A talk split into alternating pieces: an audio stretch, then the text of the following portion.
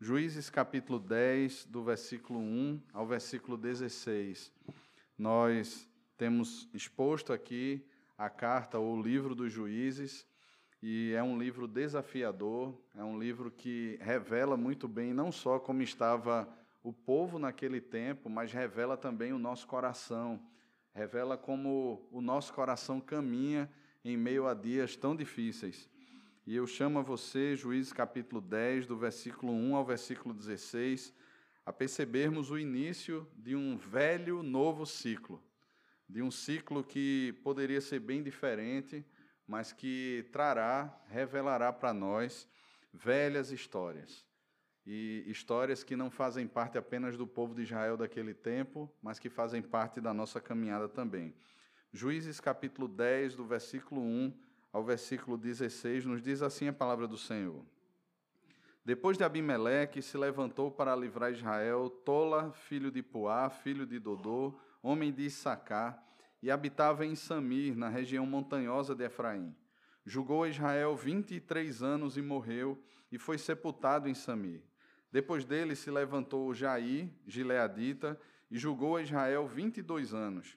Tinha este trinta filhos, que cavalgavam trinta jumentos, e tinha trinta cidades, a que chamavam Ravote Jair, até o dia de hoje, as quais estão na terra de Gileade. Morreu Jair e foi sepultado em Camon. Tornaram os filhos de Israel a fazer o que era mal perante o Senhor, e serviram aos Baalins e a Astarote, e aos deuses da Síria, e aos de Sidom e de Moabe, dos filhos de Amon e dos filisteus Deixaram o Senhor e não o serviram. Acendeu-se a ira do Senhor contra Israel e entregou-os nas mãos dos filisteus e nas mãos dos filhos de Amon, os quais, ah, os quais nesse mesmo ano vexaram e oprimiram os filhos de Israel. Por dezoito anos oprimiram a todos os filhos de Israel que estavam da além do Jordão, na terra dos amorreus que está em Gileade. Os filhos de Amon passaram o Jordão para pelejar também contra Judá e contra Benjamim e contra a casa de Efraim, de maneira que Israel se viu muito angustiado. Então os filhos de Israel clamaram ao Senhor, dizendo: Contra ti tem, havemos pecado, porque deixamos o nosso Deus e servimos aos Baalins. Porém o Senhor disse aos filhos de Israel: Quando os egípcios e os amorreus e os filhos de Amon e os filisteus e os sidônios e os Amalequitas e os Maonitas vos oprimiam, e vós clamáveis a mim, não vos livrei eu das suas mãos. Contudo, vós me deixastes a mim, servistes a outros deuses, pelo que não vos livrarei mais. Ide e clamai aos deuses que escolhestes, eles que vos livrem no tempo do vosso aperto. Mas os filhos de Israel disseram ao Senhor: Temos pecado, faze-nos tudo quanto te parecer bem, Porém, livra-nos ainda esta vez, te rogamos. E tiraram os deuses alheios do meio de si e serviram ao Senhor. Então, já não pôde ele reter a sua compaixão por causa da desgraça de Israel. Amém. Meus irmãos, um dos maiores problemas que nós enfrentamos hoje, e alguns chegam a dizer que ele é o ponto central de todo o pecado, é o orgulho. Eric Raymond, pastor da Emmaus Bible Church em Omaha, em Nebraska, ele escreveu sobre o orgulho e disse o seguinte: Várias vezes pessoas se vangloriam e acham que podem conter o pecado, particularmente o orgulho. Pensam que, ao invés do pecado as dominar, elas é que podem dominá-lo. Este tipo de pensamento demonstra um desastre prestes a acontecer. O orgulho não é algo a ser manejado, não por você. Ele se opõe e destrói. Houve uma história perturbante aqui na área de Omaha. Um homem de 34 anos de idade costumava andar para cima e para baixo em seu bairro, mostrando uma jiboia de 1,80m para os seus vizinhos. Muitas vezes ele deixava a cobra enrolar-se em volta de, de crianças e deslizar em seus trampolins. Ele gostava de exibir a sua jiboia. Numa dessas ocasiões, em junho do ano passado, a cobra se enrolou em volta de seu pescoço. Em poucos minutos ele estava sem ar, no chão e logo depois morto. Seu animal de estimação se tornou em seu algoz. Em questão de segundos, Este homem havia superestimado sua capacidade de dominar a cobra e subestimado o desejo da cobra de dominá-lo. Muitas vezes é assim que acontece com o pecado do orgulho, segundo o pastor Raymond. Eu não sei quantos aqui lembram, mas há uma canção muito famosa, cantada por Frank Sinatra, que retrata muito bem essa realidade. Alguns aqui conhecem, não se preocupem, eu não vou cantar, eu vou apenas ler a tradução ah, dessa música, que é a música My Way, ou Do Meu Jeito. Veja como a letra da música, ou como é descrito o orgulho na letra dessa música. E agora o fim está próximo, e então eu encaro o meu último ato. Meu amigo, vou falar claramente, vou expor meu caso, do qual estou certo. Eu vivi uma vida completa, eu viajei por toda e qualquer estrada, e mais, muito mais que isso, eu fiz isso do meu jeito. Arrependimentos tenho alguns, mas por outro lado, muito pouco para citar. Eu fiz o que tive que fazer e continuei fazendo sem isenção. Eu planejei cada curso traçado, cada passo cuidadoso ao longo da trilha, e mais, muito mais que isso, eu fiz isso do meu jeito. Sim, houve momentos, tenho certeza, que você soube quando eu dei um passo maior que a perna. Mas apesar das dificuldades, quando havia dúvida, eu acabava com ela. Enfrentei tudo isso e continuei de pé. E fiz isso, tudo isso, do meu jeito. Eu amei, ri e chorei. Tive minhas conquistas, minha parte de perdas. E agora, enquanto as lágrimas diminuem, eu acho tudo isso tão divertido. E pensar que fiz tudo aquilo e posso dizer, não de uma maneira tímida, oh não, não eu. Eu fiz tudo isso do meu jeito. Pois o que é o homem? O que é que ele tem, senão a si mesmo? Então não tem nada para dizer as coisas que ele sente de verdade e não as palavras de alguém que se ajoelha. As lembranças mostram, eu tomei alguns golpes. E sim, isso do meu jeito, sim, foi tudo do meu jeito. Esse é o coração do homem, irmãos. Esse é o coração do homem sem Deus, esse é o coração do orgulho, esse é o coração da autonomia, esse é o coração de alguém que vive segundo os seus pensamentos, de que olha para a sua vida e diz assim: ela é minha e eu faço dela o que eu quiser. É alguém que olha e diz assim: ninguém se meta na minha vida. É alguém que está fechado aos conselhos da palavra. É alguém que não depende do Senhor. É alguém que simplesmente vive segundo os desejos do seu coração. Vimos o trágico fim de Abimeleque aqui na semana passada, o significado das palavras finais de Jotão no seu apólogo e o propósito de Deus acima de todos os propósitos humanos. Sim, nós percebemos que o coração do homem ele pode ir bem mais do que a gente pode imaginar, e vimos o sangue na boca de Abimeleque pulsando no seu coração, a falta de identificação com os seus irmãos a, de sangue e também a falta de identificação com o próprio povo de Deus levou Abimeleque às mais cruéis empreitadas de morte. Vimos que isso ocorre não só, não ocorreu apenas com Abimeleque, mas que pode ocorrer com qualquer um de nós. E a grande questão que levantamos aqui semana passada é: você já disse que não faria determinadas coisas e de repente se pegou fazendo? Certamente, ou já fizemos coisas que reputávamos como que jamais faríamos, como coisas terríveis, ou muitas vezes distantes de Deus estamos prestes a fazê-las. Temos visto em tudo isso, irmãos, o nosso próprio coração. E a que ponto chegamos ou podemos chegar quando estamos longe do Senhor? O orgulho, ele se reflete exatamente nessa atitude de independência, de pensarmos que somos autossuficientes e autônomos. Não é essa a nossa estrutura fundamental. Deus não nos criou assim. Nós não somos independentes, autossuficientes, nós não somos autônomos. A estrutura fundamental que Deus estabeleceu em nós na criação foi uma estrutura para refletir a sua imagem. Nós não temos imagem própria, nós somos como um espelho a refletir a imagem do Senhor. Só que em algum momento nós passamos a crer no engano da serpente e passamos a pensar que de alguma forma nós temos uma imagem própria e algo a refletir, quando não temos. E nisso é refletido aquilo que Sinatra canta: I did it my way. Eu fiz do meu jeito. É o meu caminho, é a minha vontade. Hoje veremos que a história segue. Novos personagens, aspectos novos, porém uma velha história. Por isso eu quero convidar vocês a pensarmos no seguinte tema, e bem simples, duas palavras: opressão e graça. Em primeiro lugar, eu quero chamar você a atenção da opressão que não é percebida. Versículo 1 ao versículo 5 nos diz o seguinte: Depois de Abimeleque se levantou para livrar Israel, Tola, filho de Puá, filho de Dodô, homem de Issacar, e habitava em Sami, na região montanhosa de Efraim. E depois nós veremos no versículo 3 que se levantou Jair, também como um juiz levantado pelo Senhor para julgar Israel por mais 22 anos. Meus irmãos, o que é que está acontecendo aqui? No texto que vimos na semana passada, nós percebemos nos últimos versículos do capítulo 9 que após a morte de Abimeleque, o povo começou a retornar para casa. Parecia que naquele momento o grande opressor havia passado. Abimeleque havia morrido e nenhuma batalha fazia mais sentido para os homens que estavam acompanhando Abimeleque.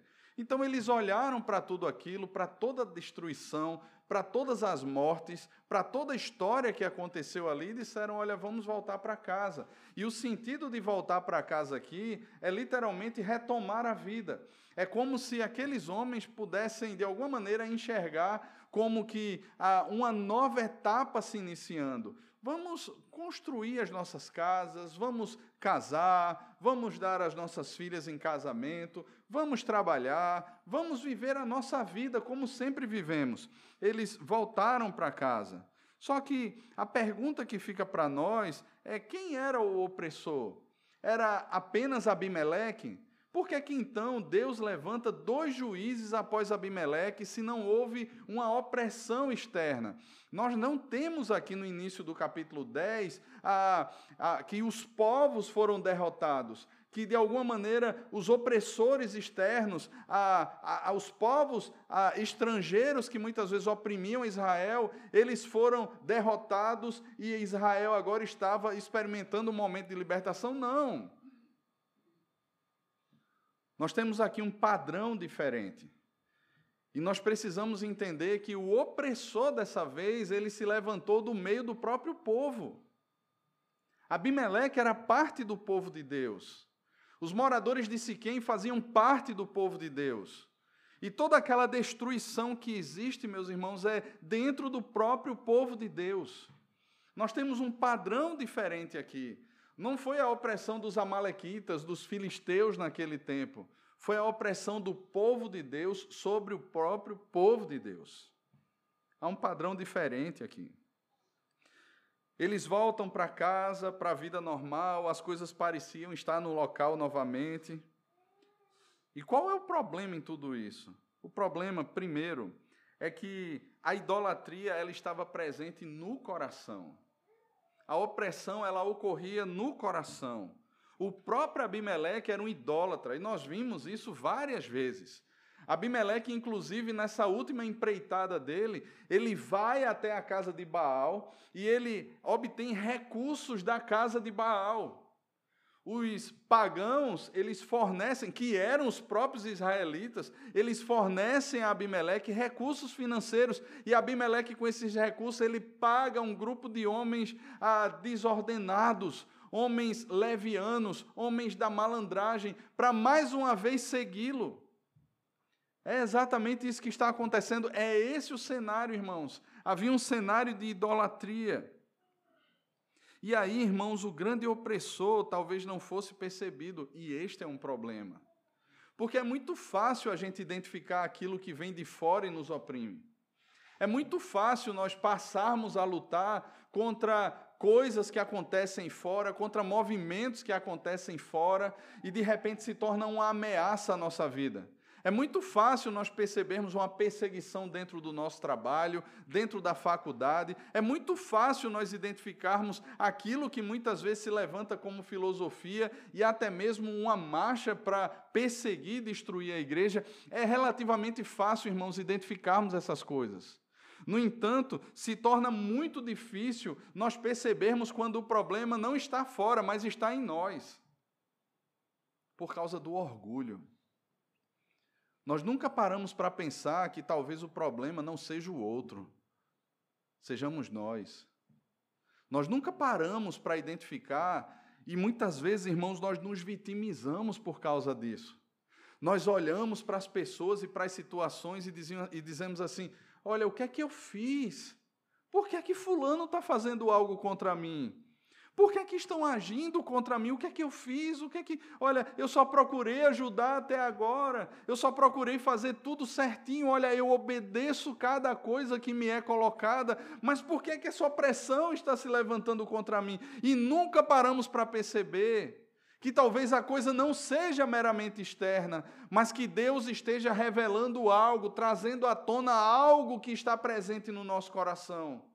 O orgulho tantas vezes é tão forte dentro de nós que é muito mais fácil simplesmente culpar o outro do que por meio da palavra, por meio do Espírito Santo de Deus, percebermos, irmãos, que é o nosso coração. Eu não estou isentando aqui as questões exteriores. Eu não estou aqui ah, dizendo que as pessoas que nos fazem mal estão justificadas. Nós lemos aqui no Salmo 58, no início do culto, que existem orações imprecatórias feitas pelo povo de Deus que estava sofrendo naquele tempo. E que eles oram e eles pedem para que Deus faça os seus inimigos sofrerem. Eles clamam pela justiça de Deus, pelo sangue dos inimigos que seja derramado por terra. Meus irmãos, veja, a, a opressão é uma realidade e eles estão expondo o seu coração diante do Senhor. E Deus não justifica o ímpio, e nós percebemos aqui, irmãos, que Deus não coaduna com o pecado que Deus não está alheio às maldades. Vimos na semana passada que o espinheiro que se levantou sobre as outras árvores da floresta, naquele apólogo de Jotão, o espinheiro pôs fogo à cidade e a cidade pôs fogo no espinheiro também. Assim como os moradores de Siquém foram destruídos, Abimeleque também foi destruído de forma vergonhosa para um guerreiro de Israel. Deus estava julgando não eram apenas as articulações humanas. Não foi simplesmente aquela mulher que levantou uma enorme pedra de moinho de cima da torre e jogou, quebrando a cabeça de Abimeleque. Não. Era o próprio julgamento de Deus sendo estabelecido na terra, meus irmãos. O grande problema é quando deixamos de perceber o nosso próprio coração. É muito mais fácil culpar os outros. É muito mais fácil não admitirmos a nossa culpa, o nosso pecado. Lembre que a palavra de Deus, ele coloca o coração, ela coloca o coração como sendo o centro da vida humana. Provérbios 4, 23 fala que do coração procedem as fontes da vida. Em Marcos capítulo 7, a partir do versículo 20, o Senhor Jesus deixa claro que os pecados, eles não são simplesmente alimentados por causa do ambiente, não é o ambiente externo que produz o pecado em nós, mas a cobiça, o desejo lascivo, a inveja, o assassinato, essas coisas já estão dentro do coração. Jesus deixa claro que do coração do homem procedem as guerras, as contendas. Tiago deixa claro isso também na sua carta, no capítulo 1, quando ele fala que ninguém, ao ser tentado, diga que é tentado por Deus, porque Deus não pode ser tentado pelo mal e ele mesmo a ninguém tenta. Cada um é tentado de acordo com a sua própria cobiça, quando essa o atrai e seduz. E depois de haver concebido da luz o pecado, e o pecado, uma vez consumado, gera a morte. Essas coisas estão dentro no capítulo 4, Tiago pressiona ainda mais, ele diz: De onde procedem as guerras e contendas que há entre nós, senão dos prazeres que militam na vossa carne? Veja, irmãos, é uma coisa interna, é algo que está no nosso coração. E quando abrimos mão da vida com Deus, quando abrimos mão daquilo que Cristo fez, quando abrimos mão da palavra de Deus, quando abrimos mão da intimidade do Senhor, meus irmãos, o que sobra para nós é um caminho de orgulho, porque de alguma maneira nós não estamos tendo Deus como sendo suficiente para nós, mas olhamos para o nosso coração e dizemos: Eu me basto, eu sou suficiente para eu mesmo. E nós começamos então, de alguma maneira, a buscar ídolos nesse mundo. As mesmas perspectivas mundanas que os homens elegem, nós passamos a buscar. Não é simplesmente porque foi imposto a nós, mas é porque nós queremos. É porque deixamos de alguma maneira de perceber o Senhor como sendo manancial de águas vivas. E cremos que nós podemos cavar cisternas, nós podemos usar os nossos braços, nós podemos usar as nossas mãos, nós podemos fazer. E de alguma maneira o que nós faremos satisfará o nosso coração. Essa empreitada, meus irmãos, ela é completamente descabida e louca. Mas de alguma maneira o nosso coração se apega a isso como sendo verdade. Eu sei o que é melhor para mim. Nós olhamos de maneira orgulhosa quem quiser que me engula. Nós olhamos de maneira orgulhosa e dizemos assim: quem quiser que me aceite como eu sou, porque o nosso coração está tão centrado em nós mesmos que nós não admitimos, de alguma maneira, sermos quebrados pelo Senhor e termos a Ele como sendo o manancial de águas vivas. Passamos a olhar para nós mesmos como centro. Eu posso fazer melhor, eu posso servir melhor, eu posso pastorear de maneira melhor, eu posso trabalhar melhor, eu posso amar melhor, eu posso fazer melhor, porque eu sou melhor. Esse é o centro, meus irmãos. Essa é a epítome do pecado. É o ponto mais alto. É o ponto mais central. E foi exatamente por isso que Cristo veio à cruz.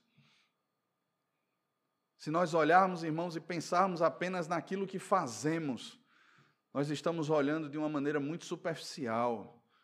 Porque Cristo morreu pelo que você é, não simplesmente pelo que você faz. Aquela máxima né, que muitas vezes as pessoas dizem e que é completamente antibíblica. Deus odeia o pecado, mas ama o pecador. Não, meus irmãos. Odiar a prática é algo muito fácil. Nós muitas vezes punimos um filho, disciplinamos um filho porque ele desobedece a nós. Mas nós muitas vezes, irmãos, na maioria esmagadora das vezes, deixamos de perceber a razão, o porquê ele nos desobedece.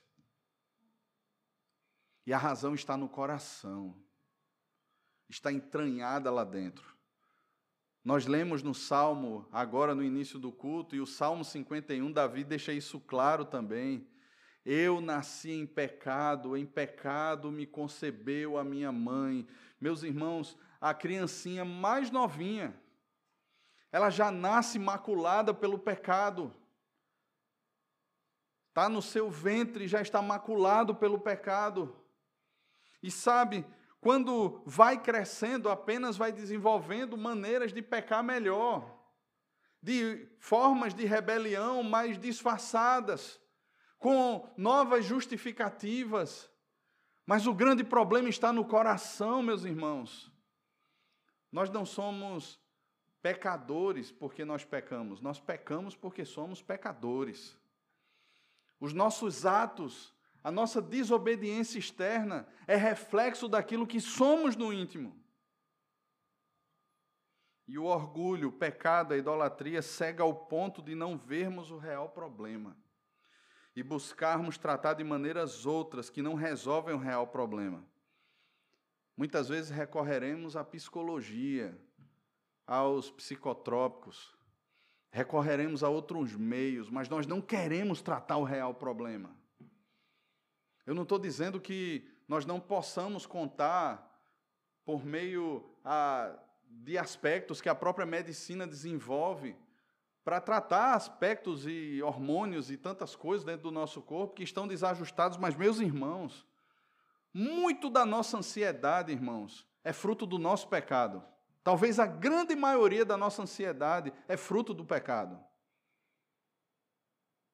Talvez a grande maioria dos problemas que nós enfrentamos hoje. Veja, Davi no Salmo 32, ele vai dizer que os ossos estavam sendo quebrados por causa do pecado. No Salmo 51, ele trata a mesma relação, porque a mão do Senhor pesava sobre ele. E muitas vezes desprezamos isso e buscamos em outros meios tentando simplesmente maquiar o problema e não vai resolver o problema. Porque você vai passar aquela fase, você vai lidar com aquele tempo, maquiando aquela situação, mas daqui a um tempo você vai afundar na mesma coisa, porque o pecado não foi tratado, porque o coração não foi tratado, não foi confessado diante de Deus e não foi abandonado. E mais uma vez o Senhor nos esmagará com a sua graça. E Ele fará isso quantas e tantas vezes forem necessárias, porque Ele ama a mim e a você. E Ele nos quebrará, porque Deus não se conforma com o pecado, e Ele nos salvou para nos conformar à imagem do Seu Filho. E para isso, irmãos, Deus vai tratar com o nosso coração.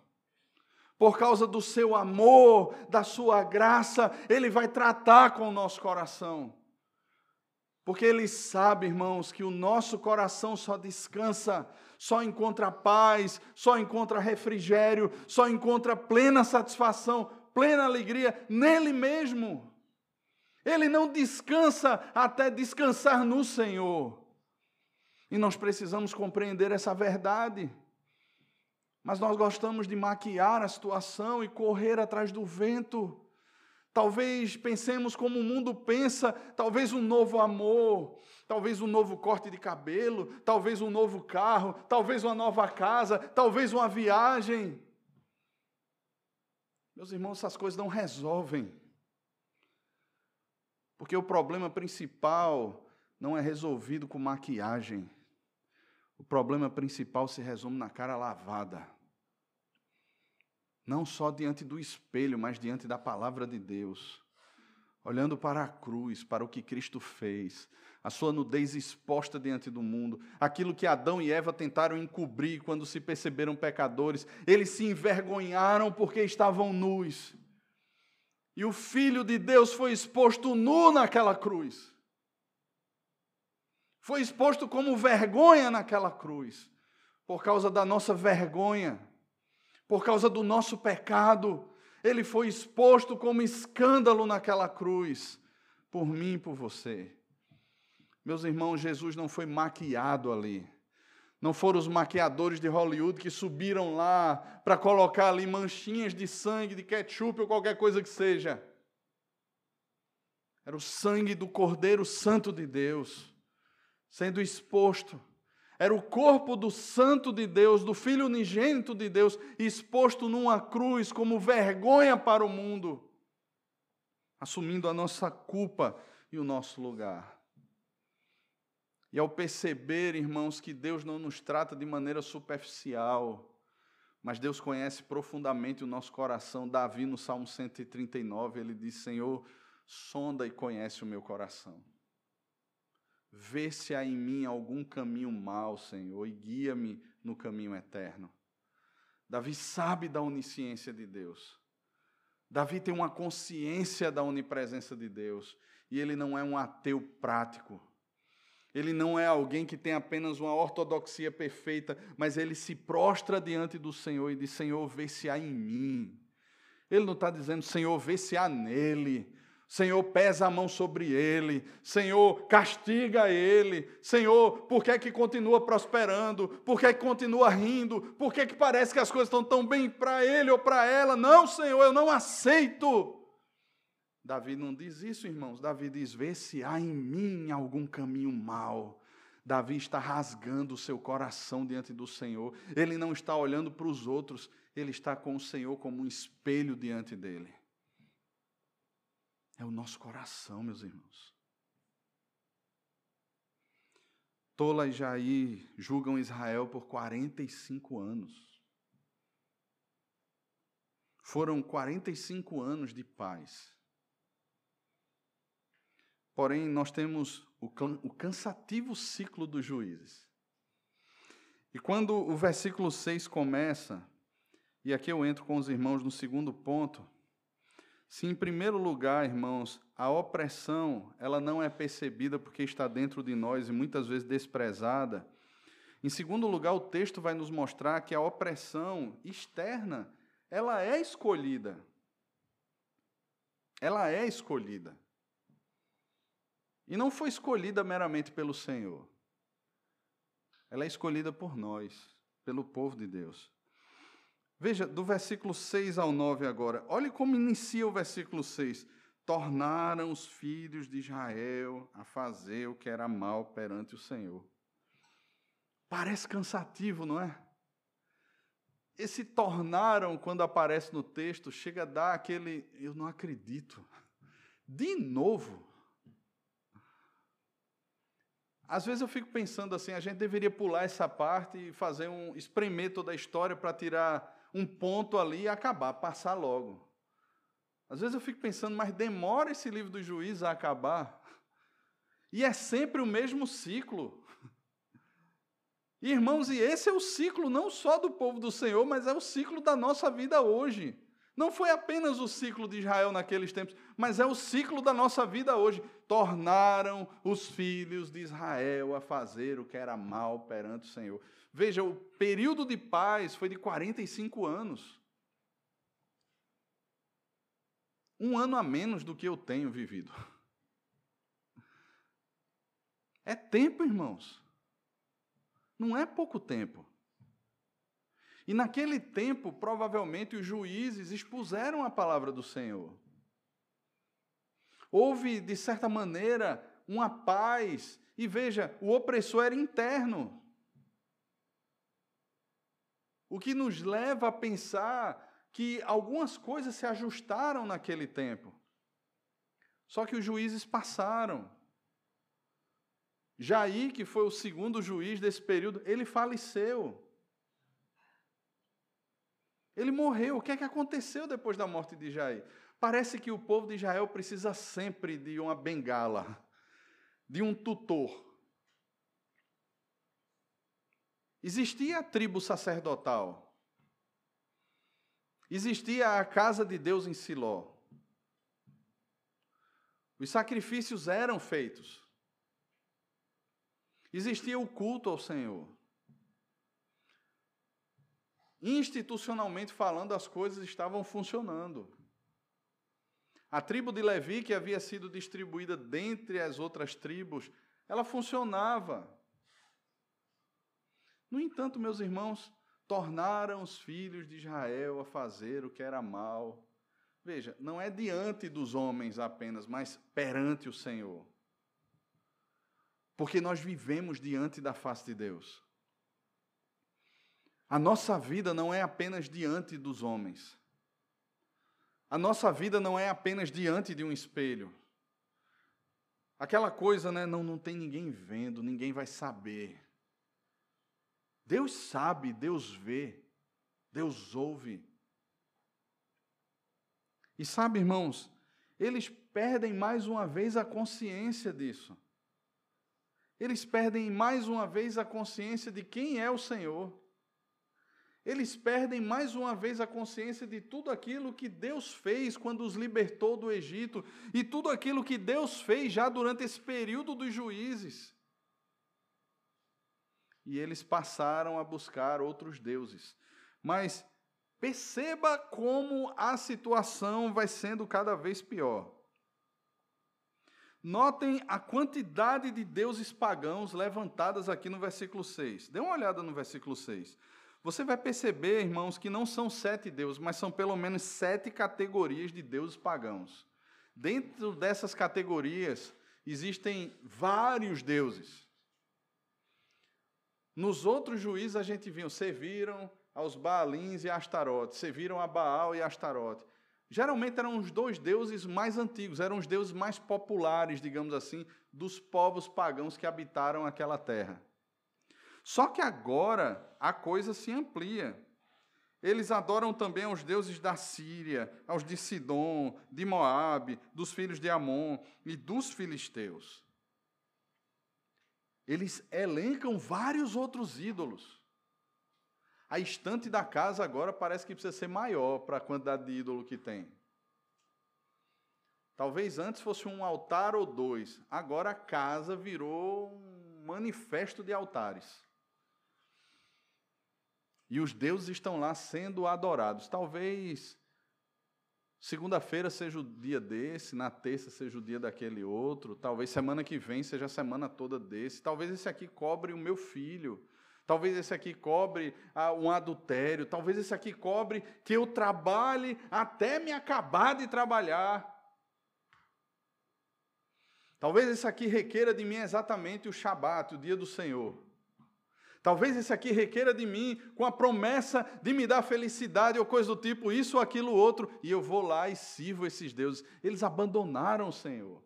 Eles abandonaram a palavra do Senhor. Meus irmãos, é grave o que está acontecendo aqui.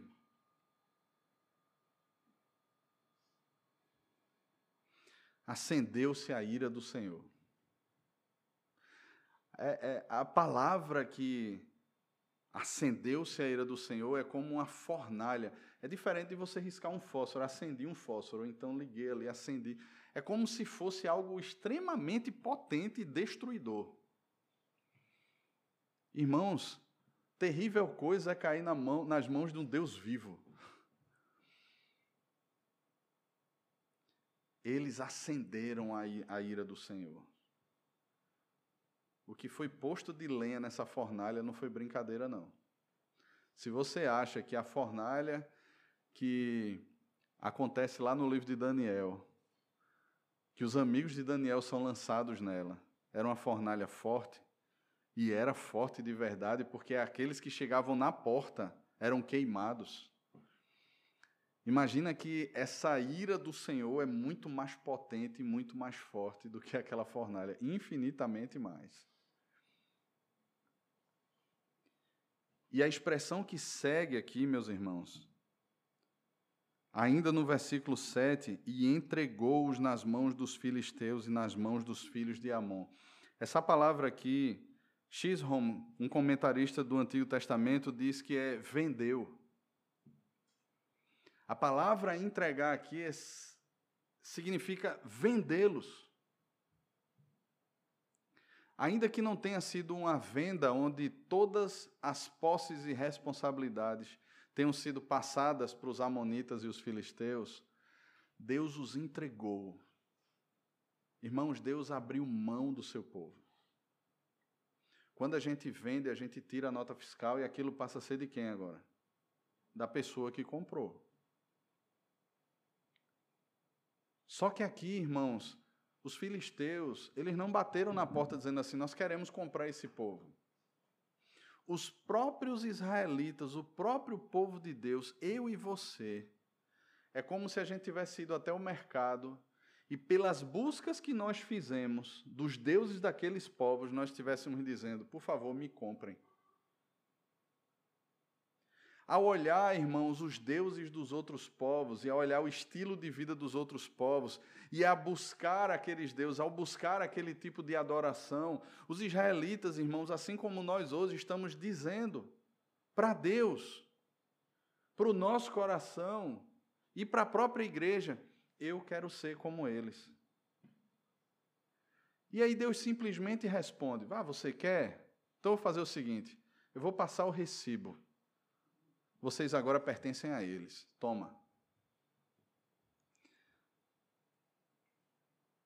Um comentarista falando sobre esse texto também diz que a mesma expressão usada aqui é semelhante à expressão que o apóstolo Paulo usa lá em Romanos, no capítulo 1, que diz: Deus os entregou às suas paixões. Por que Deus os entregou às suas paixões? Em Romanos capítulo 1, alguns passos foram dados. Primeiro, eles suprimiram a verdade de Deus pela injustiça do seu coração.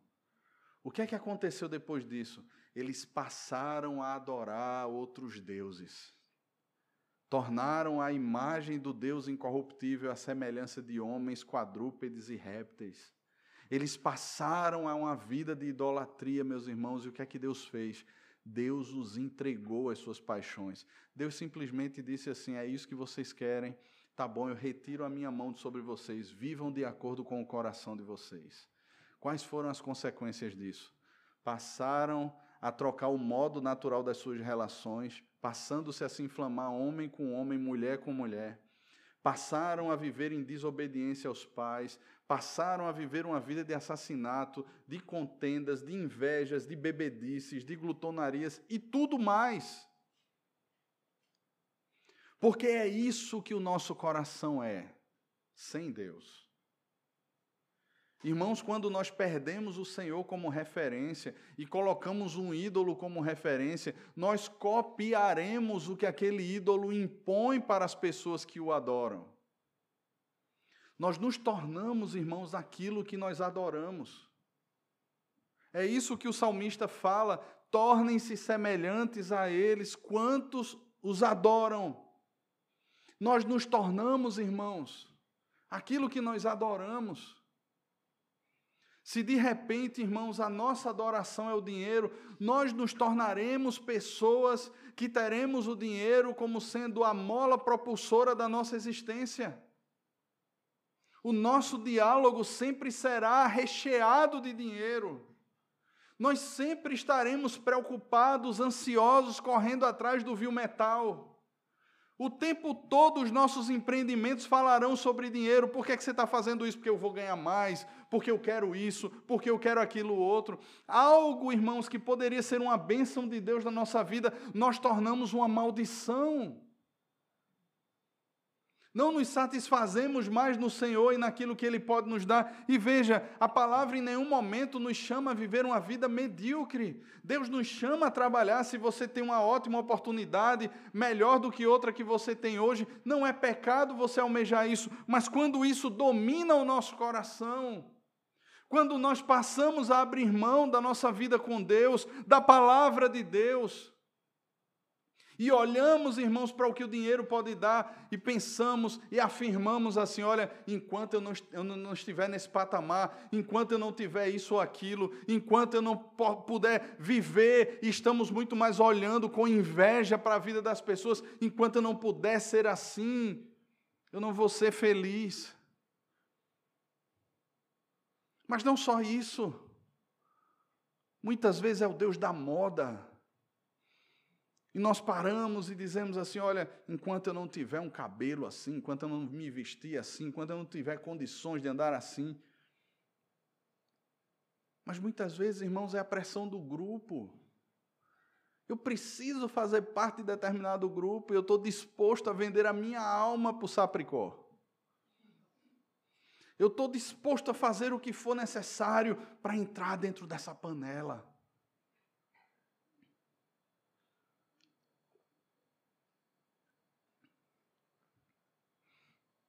Note que esses desejos estão no coração também. E aí os falsos ídolos estão no mercado. Estão expostos nas prateleiras das ruas, dos Instagrams, dos Facebooks, ou seja lá o que for. E nós estamos olhando para essas prateleiras, para aquilo que as pessoas estão exibindo. E de alguma maneira nós não estamos respondendo a Deus, nós estamos respondendo aos ídolos. A nossa demonstração de felicidade muitas vezes não vai ser por causa do Senhor, mas vai ser simplesmente ah, para que Fulano veja que eu estou bem. A nossa resposta muitas vezes vai ser a criação que nós tivemos. Olha aí, disseram que eu não ia ser ninguém na vida, olha aí, agora eu sou. As nossas respostas serão muito mais, irmãos, as pessoas revelando assim não temor a Deus, mas temor de homens. As nossas respostas serão muito mais a esse mundo, ao que o mercado quer, ao que as pessoas determinam como sendo um padrão para se viver, do que a palavra de Deus. Meus irmãos, voltar a fazer o que é mal perante o Senhor e buscar a outros ídolos é exatamente estabelecer esse ciclo, esse padrão na nossa vida de resposta às pessoas. De buscar respostas em coisas, ou em filosofias, ou numa pseudo-segurança, ah, numa falsa percepção de conforto, de bem-estar, de acolhimento, de paz, de amor, fora do Senhor. E assim são os falsos deuses. E é exatamente isso que acontece quando abrimos mão do Senhor, irmãos, para vivermos como pagãos. Deus ele revela a sua ira e entrega os seus filhos. O resultado disso, irmãos, é os quais nesse mesmo ano, veja, os povos a quem o Senhor entregou o seu povo, os quais nesse mesmo ano, ou seja, de maneira imediata, fizeram o seu povo prosperar, fizeram o seu povo crescer, fizeram o seu povo ter paz, fizeram o seu povo viver num conto de fadas. Não é isso que o texto diz? Não. Veja, os quais nesse mesmo, neste mesmo ano vexaram e oprimiram os filhos de Israel. Por 18 anos oprimiram a todos os filhos de Israel que estavam da além do Jordão, na terra dos amorreus que está em Gileade. Os filhos de Amon passaram o Jordão para pelejar também contra Judá, contra Benjamim e contra a casa de Efraim, de maneira que Israel se viu muito angustiado. Ora, o que eles queriam não era prosperidade. Veja, se eu estou olhando para um ídolo, eu estou olhando para o povo que aquele Deus é servido, né? O povo que adora aquele Deus e vejo a prosperidade daquele povo, olho para algum aspecto da vida daquele povo que encanta o meu coração, eu espero o quê por adorar aquele Deus? Eu, eu espero viver a mesma realidade que aquele povo vive. Eu vejo todo mundo chegando numa segunda-feira na faculdade ou no trabalho, contando sobre as folias, as noitadas, isso e aquilo outro, as farras que fizeram. Eu quero é isso para a minha vida. Ou então, quando os amigos sentam para dizer, rapaz, você não imagina a sensação que é poder ser amada por um homem ou por uma mulher, ainda que seja antes do casamento, não tem problema não. Que é que tem de mais? Todo mundo faz. E aí, a gente olha para tudo isso e diz assim: por que não? Fulano, quando conta a história, é tão bonito. E mais, veja, depois que viveram tudo aquilo, hoje estão casados e são felizes. Qual o mal que isso tem? Eu conheço tantas histórias de pessoas que se afastaram um pouquinho, viveram segundo o seu coração, depois voltaram e estão bem. O que, é que tem de mais? Eu não preciso ser tão justo, tão radical.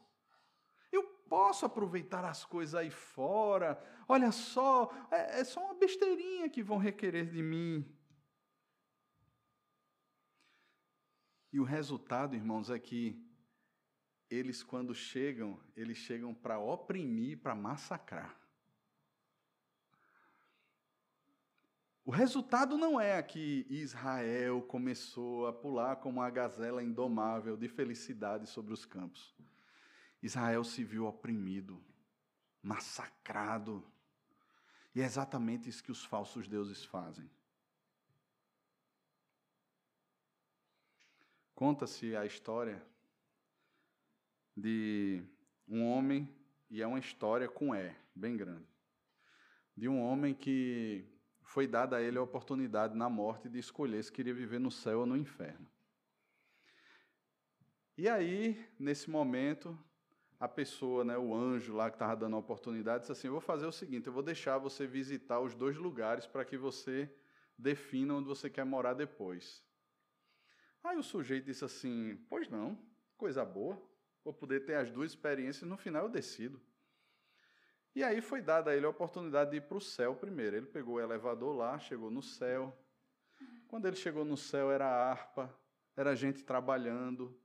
Ele percebia ali o, o boi e o leão pastando juntos. Ele dizia assim: Rapaz, que coisa monótona, não tem nem perseguição aqui como naqueles naqueles documentários da Discovery, né? O leão correndo atrás dos bichos lá para devorar, não tem emoção nenhuma aqui.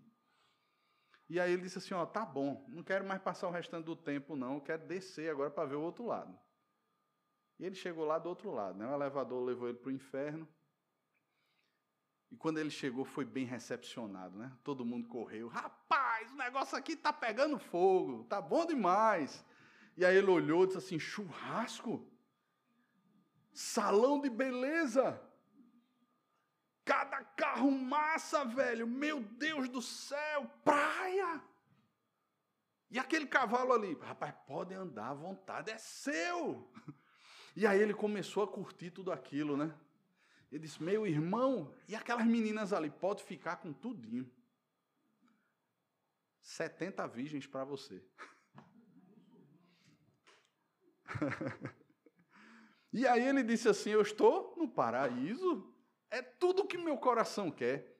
E aí ele curtiu, né? Passou todos os dias que foi permitido a ele. E depois ele chegou para o anjo. Não precisa nem perguntar, já estou decidido. Aí o anjo disse: Tem certeza, não posso voltar atrás. Está decidido. E aí ele pega o elevador e vai para o inferno, chega lá de malicuia, óculos de sol, sombrinha embaixo do braço, bermuda de praia, cada vez mais horríveis. Chega lá. Aí quando abre a porta, meu velho, é Deus na sua ira, com chicote batendo em todo mundo, o diabo apanhando, todo mundo sofrendo lá embaixo. Ele diz: Espera aí que eu quero voltar. Não. Foi sua escolha. É essa a propaganda e a realidade, meus irmãos. Ainda que isso seja uma história, uma fábula, não seja real, as coisas não se processam assim. Mas é exatamente isso que os ídolos vendem. Eles vendem para mim e para você uma falsa aparência de felicidade e de contentamento. E isso está sendo vendido para você no seu trabalho. Quando você chega lá e olha o estacionamento e diz assim: Poxa vida, olha o carrão, poxa vida, meu colega que viaja para a Europa todo ano. Olha só, ele, ele diz assim: Eu vou fazer uma feira, vou comprar um enxoval do meu filho, vou ali, vai onde? Não, vou ali em Miami. É isso que eu quero para a minha vida. É isso que eu quero. Olha só que carro, olha só o apartamento. Eu fui lá numa, numa, numa, numa visita lá que o meu chefe chamou e ele olhou, bateu no meu ombro e disse assim: Você tem futuro, garotão. Você um dia pode ter tudo isso aqui se prostrado me adorar. E a gente olha para essas coisas assim, poxa vida, por que não? É isso que eu quero. E a gente pega o elevador para o inferno. E no final o que a gente vai encontrar, meus irmãos, é opressão. É opressão. É a opressão dos ídolos pagãos. É a cobrança pelo pacto que você fez de desejar o que o mundo deseja. Esses são os falsos deuses. As promessas, o jeito aparentemente amigo das pessoas, os exemplos de que dão certo, eles atrairão os nossos olhos, atrairão o nosso coração. Mas no final, meus irmãos, é um caminho de morte. Destruiremos a nossa vida, destruiremos a nossa família, porque abrimos mão da vida com Deus pelos ídolos. Mas em terceiro lugar, irmãos, do versículo 10 ao versículo 16, nós temos aqui um diálogo. Um diálogo muito difícil que foi estabelecido entre os filhos de Israel e o Senhor. E eu quero ler esse diálogo e eu quero que você preste bem atenção nesse diálogo. Veja, então os filhos de Israel clamaram ao Senhor, dizendo: Contra ti havemos pecado, porque deixamos o nosso Deus e servimos aos Baalins. Aparentemente, eles estão reconhecendo o seu pecado. Senhor, nós temos pecado contra ti, deixamos o Senhor e passamos a servir os Baalins. E talvez nesse momento, irmãos, nós, por conhecermos a graça do Senhor, pudéssemos dizer assim: ufa, que bom que eles perceberam, serão livres do opressor, Deus vai levantar um juiz, Deus os salvará. Mas, irmãos, Deus quer que eles percebam a real situação do coração. E veja, a resposta do Senhor, versículo 11: Porém, o Senhor disse aos filhos de Israel: Quando os egípcios e os amorreus e os filhos de Amon e os filisteus e os sidônios e os amalequitas e os maonitas vos oprimiam, e vós clamáveis a mim, não vos livrei eu das suas mãos? Contudo, vós me deixastes a mim e servistes a outros deuses, pelo que não vos livrarei mais. Ide clamai aos deuses que escolhestes, eles que vos livrem no tempo do vosso aperto. Veja, irmãos, que resposta dura. Veja que resposta difícil. Deus está olhando para o seu povo e está dizendo assim: olha, que história é essa? Vocês acham que eu sou o quê? Toda vez que vocês estão em aperto, toda vez que vocês estão em dificuldade, vocês recorrem a mim. Lembrem da história. Quantas vezes eu livrei vocês? Quantas vezes eu agi com graça, com benevolência, com a força do meu braço e livrei vocês? De povos que massacravam, que oprimiam vocês. Quantas vezes eu livrei, mas o que é que vocês faziam depois?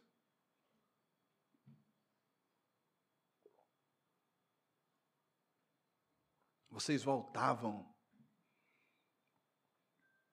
Vocês me abandonavam mais uma vez.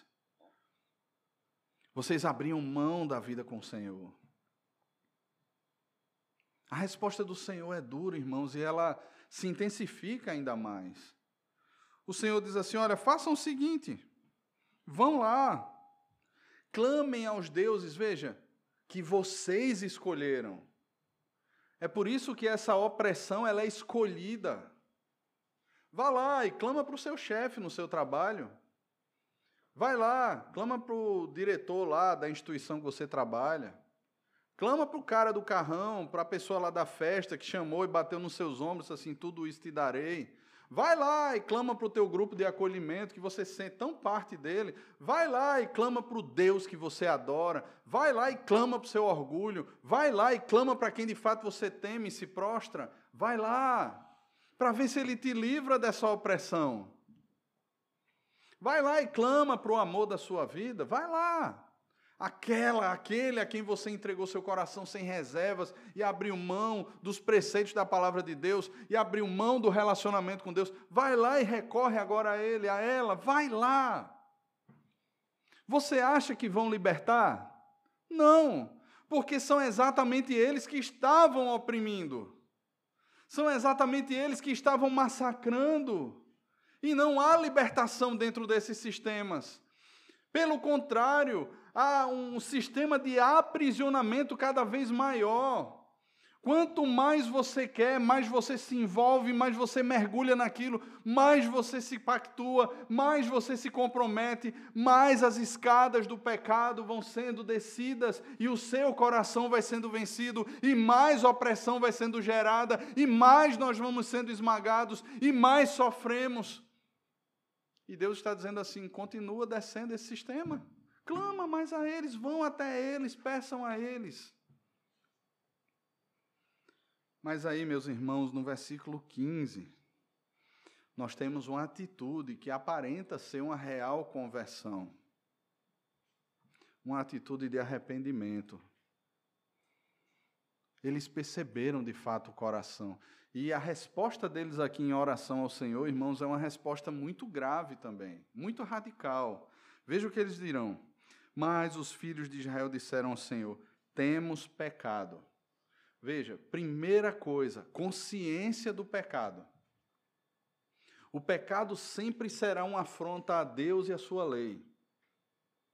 Antes de ser uma afronta às pessoas, ele sempre será. Lembra de Davi no Salmo 51? Pequei contra ti e contra ti somente. É uma consciência, irmãos. E é uma consciência que arrasa o coração. Não é simplesmente, irmãos, um, um sentimento ah, que a gente tem e diz assim: Poxa, eu estou fazendo coisa feia. Poxa vida, eu não devia ter feito isso. Mas daqui, quando a oportunidade surge, a gente faz de novo. Mas é literalmente aqui, irmãos, quebrar com o pecado. Eles estão rompendo e a partir disso estão dizendo a Deus do seu coração. Nós fazemos ou deveríamos fazer isso de coração na liturgia do culto dominical, quando nós confessamos o nosso pecado ao Senhor. Mas, meus irmãos, nós precisamos ter essa consciência o tempo todo. Nós precisamos ter essa consciência de injustiça o tempo todo. Nós não somos justos. Nós fomos justificados, é diferente. Nós continuamos sendo injustos. E é isso que arrasa e humilha o nosso coração. Porque, como é que o Deus Santo, o Deus da graça, o Deus de bondade, ele olha para mim e me considera justo, não é por causa de mim, mas é por causa de Cristo. Mas nós continuamos, irmãos, sendo pecadores diante do Senhor. Alcançados pela graça, redimidos pelo sangue de Jesus, mas, meus irmãos, nós precisamos admitir os nossos pecados diante de Deus.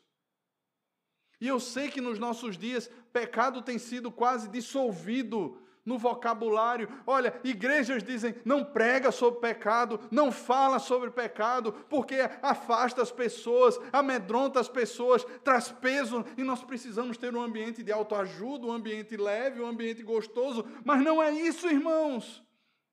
Deus, ele nos fere com a sua palavra, com o seu espírito, ele nos apresenta o sacrifício do seu filho, ele diz o que estamos fazendo e nós, nesse momento, nos arrependemos. E a confissão que deveria sair, que deve sair dos nossos lábios é: temos pecado. Eles não estão aqui nesse momento dizendo, Senhor é o outro. Eles estão agora olhando para eles mesmos. Lembram lá do início que o pecado estava enraizado no coração e que é sempre mais fácil admitir um opressor externo. Eles agora reconheceram, irmãos. Eles não estão se vitimizando diante do Senhor. Eles não estão dizendo, são os filisteus. Eles estão dizendo, temos pecado. Somos nós sou eu. Não é alguém que me assedia, não é simplesmente uma coisa externa, não são as moedas desse mundo, as viagens desse mundo, as propostas indecentes que surgem, as mulheres ou os homens desse mundo, sou eu. Eles estão admitindo: temos pecado, eu pequei, é o meu coração, sou eu.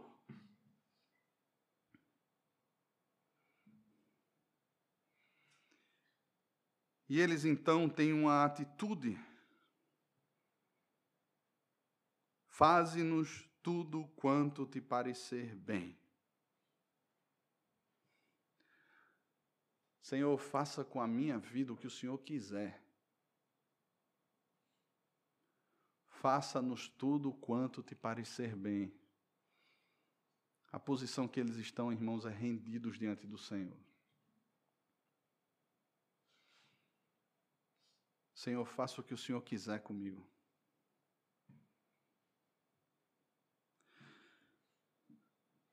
Estava conversando com Beta essa manhã e ela viu alguns vídeos. E dentre esses vídeos, o relato de um pai lá de Israel, dentro desse massacre dessa organização terrorista chamada Hamas, que invadiu a sua casa, e levou uma filha como sequestrada. E esse pai começou a clamar ao Senhor, e depois houve a notícia de que a sua filha estava morta, e ele vibrou com essa notícia. E ele disse assim: Deus respondeu às minhas orações, porque é muito melhor que ela esteja morta do que todo o castigo tudo aquilo que estava sendo infligido sobre ela. Homens molestando ela, trancada numa sala escura, com pavores, terrores, sofrendo. Eu clamava a Deus que tirasse a vida dela. Meus irmãos, essa é uma das orações mais difíceis que um pai pode fazer. Essa é uma situação que eu espero nunca passar, nem nenhum dos irmãos, ninguém merece passar por isso.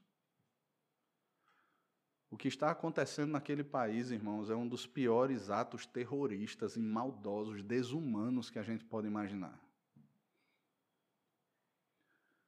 O que está acontecendo com famílias ali, com pais, com pessoas que não terão o direito de rever os seus entes queridos. E pessoas que talvez um dia voltem para casa com marcas terríveis para o resto da sua vida. A maioria esmagadora delas, irmãos, depois de um ato desse, cometerão suicídio quando voltarem. Ninguém aguenta viver com isso. E meus irmãos, eu fico pensando que esses 18 anos aqui que o povo do Senhor enfrentou,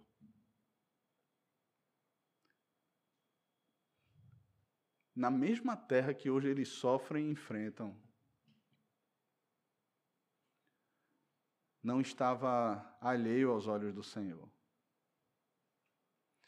O sofrimento deles aqui por causa da opressão desses povos, meus irmãos, ainda que Deus quisesse o arrependimento deles, nós temos aqui revelado, meus irmãos, o coração do Senhor. Nós temos aqui revelado essa graça compassiva de Deus, cheia de compaixão. Talvez a gente nunca venha enfrentar um sofrimento externo e que mexe com o nosso interior também tão grande quanto o povo de Israel está sofrendo hoje.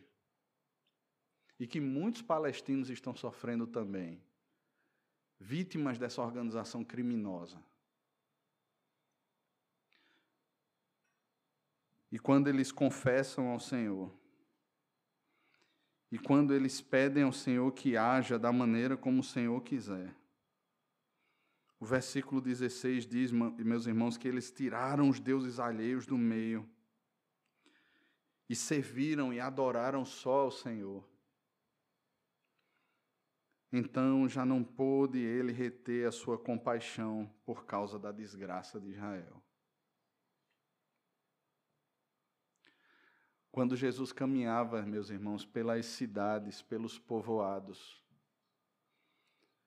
Jesus olhava as pessoas. Lá em Mateus capítulo 9, Jesus vai dizer que via as pessoas não como a gente vê.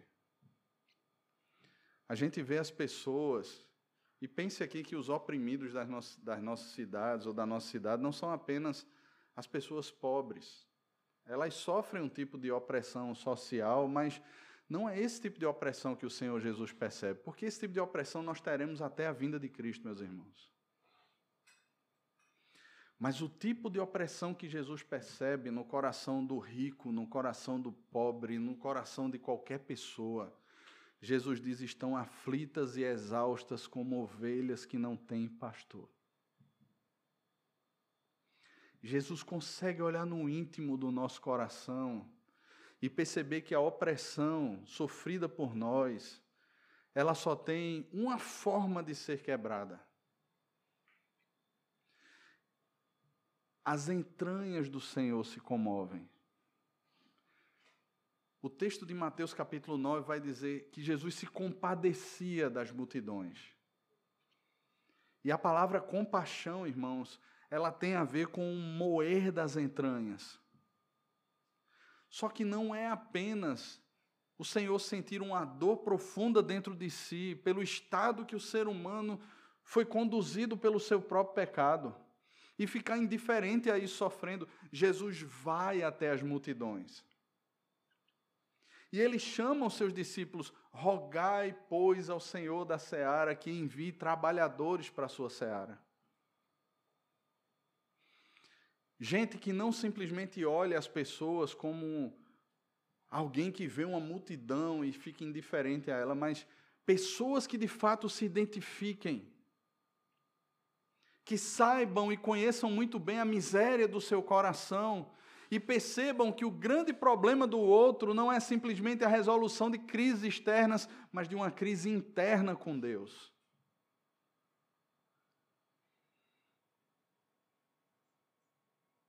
Deus não pôde mais reter a sua compaixão. Meus irmãos, é como uma represa que se rompe, de graça compassiva, e Deus vai agir em favor do seu povo. Deus vai agir em favor do seu povo, libertando o seu povo. Deus agiu em nosso favor, nos libertando de quem nós éramos.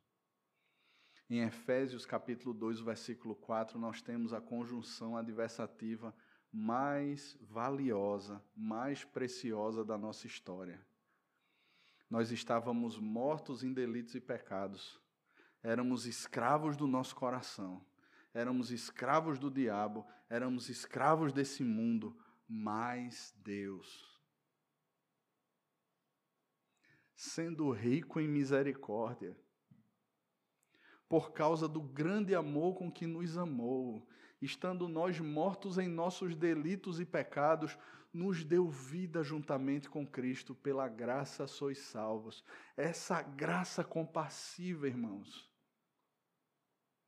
que é o resultado do grande amor de Deus pelo seu povo, que não permite que o Senhor fique indiferente, que leva o Senhor a agir em nosso favor, nos resgatando em Cristo da miséria do nosso coração, das nossas escolhas erradas, dos nossos descaminhos, daquilo que pensamos ser a cura para nós fora do Senhor e não é, é dessa desgraça toda. Ele vai lá na lama do pecado e nos tira da lama do pecado e nos traz para Ele, meus irmãos.